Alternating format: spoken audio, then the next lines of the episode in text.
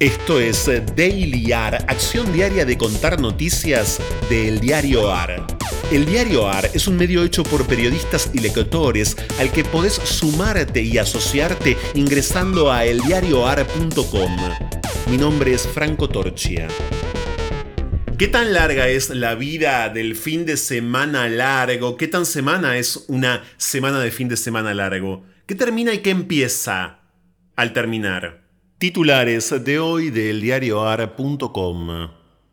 Las pruebas de la mujer cubana que denuncia al entorno de Maradona por trata llegaron a Comodoro Pi.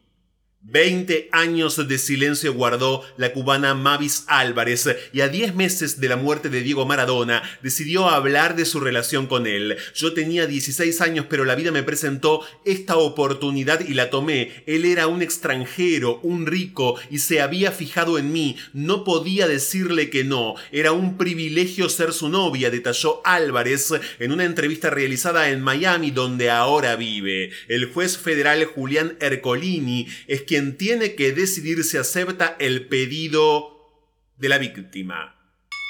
Jorge Rial fue accionista de una offshore y le dio un poder aventura para manejar inversiones.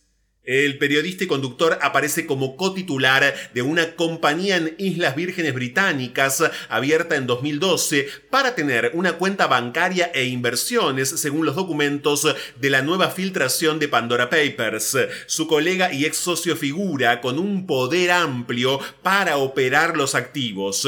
En el entorno de Rial informaron que la sociedad fue cerrada, que todos sus bienes en el exterior fueron declarados en el blanqueo de 2017 y que pagó el impuesto a la riqueza. Empresarios desilusionados recibieron a un Santilli que les prometió lo que desean.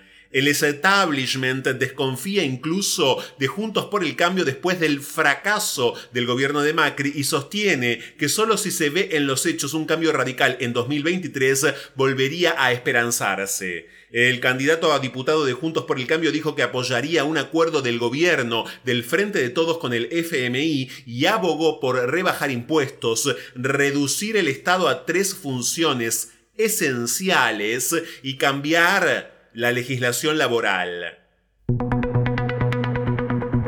Vergüenza.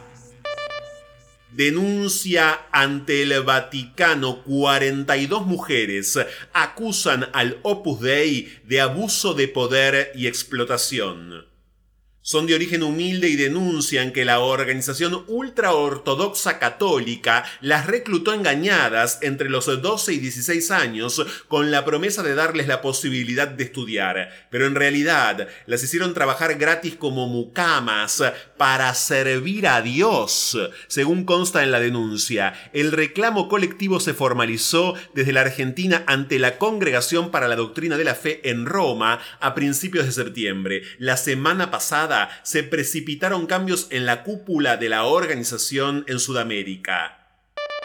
El Banco Mundial pronosticó una fuerte desaceleración para la Argentina que crecerá solo 2,6% en 2022.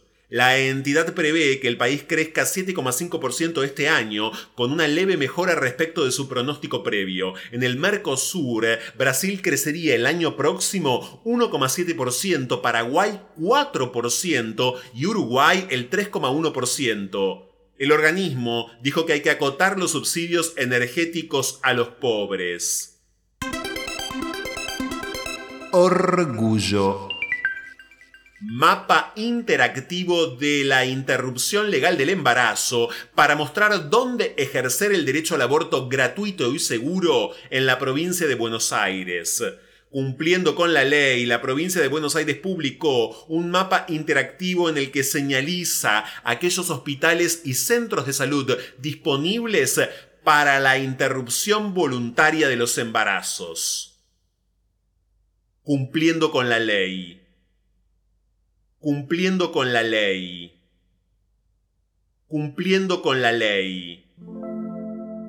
¿Qué quieres saber ahora? pregunta el guardián. Eres insaciable.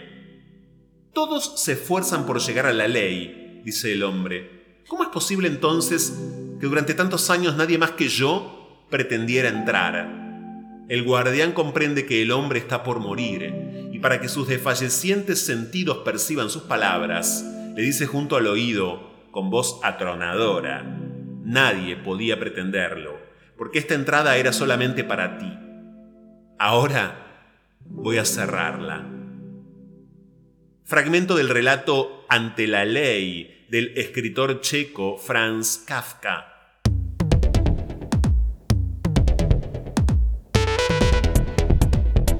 Esto fue Daily AR. Estas fueron algunas noticias de hoy. Hay muchas más y están en eldiarioar.com. Podés seguirnos en Twitter y en Instagram arroba eldiarioar. Y también en Telegram, el.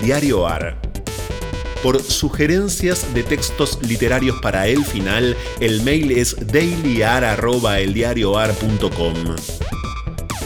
Diseño sonoro, Caja Mágica Estudio.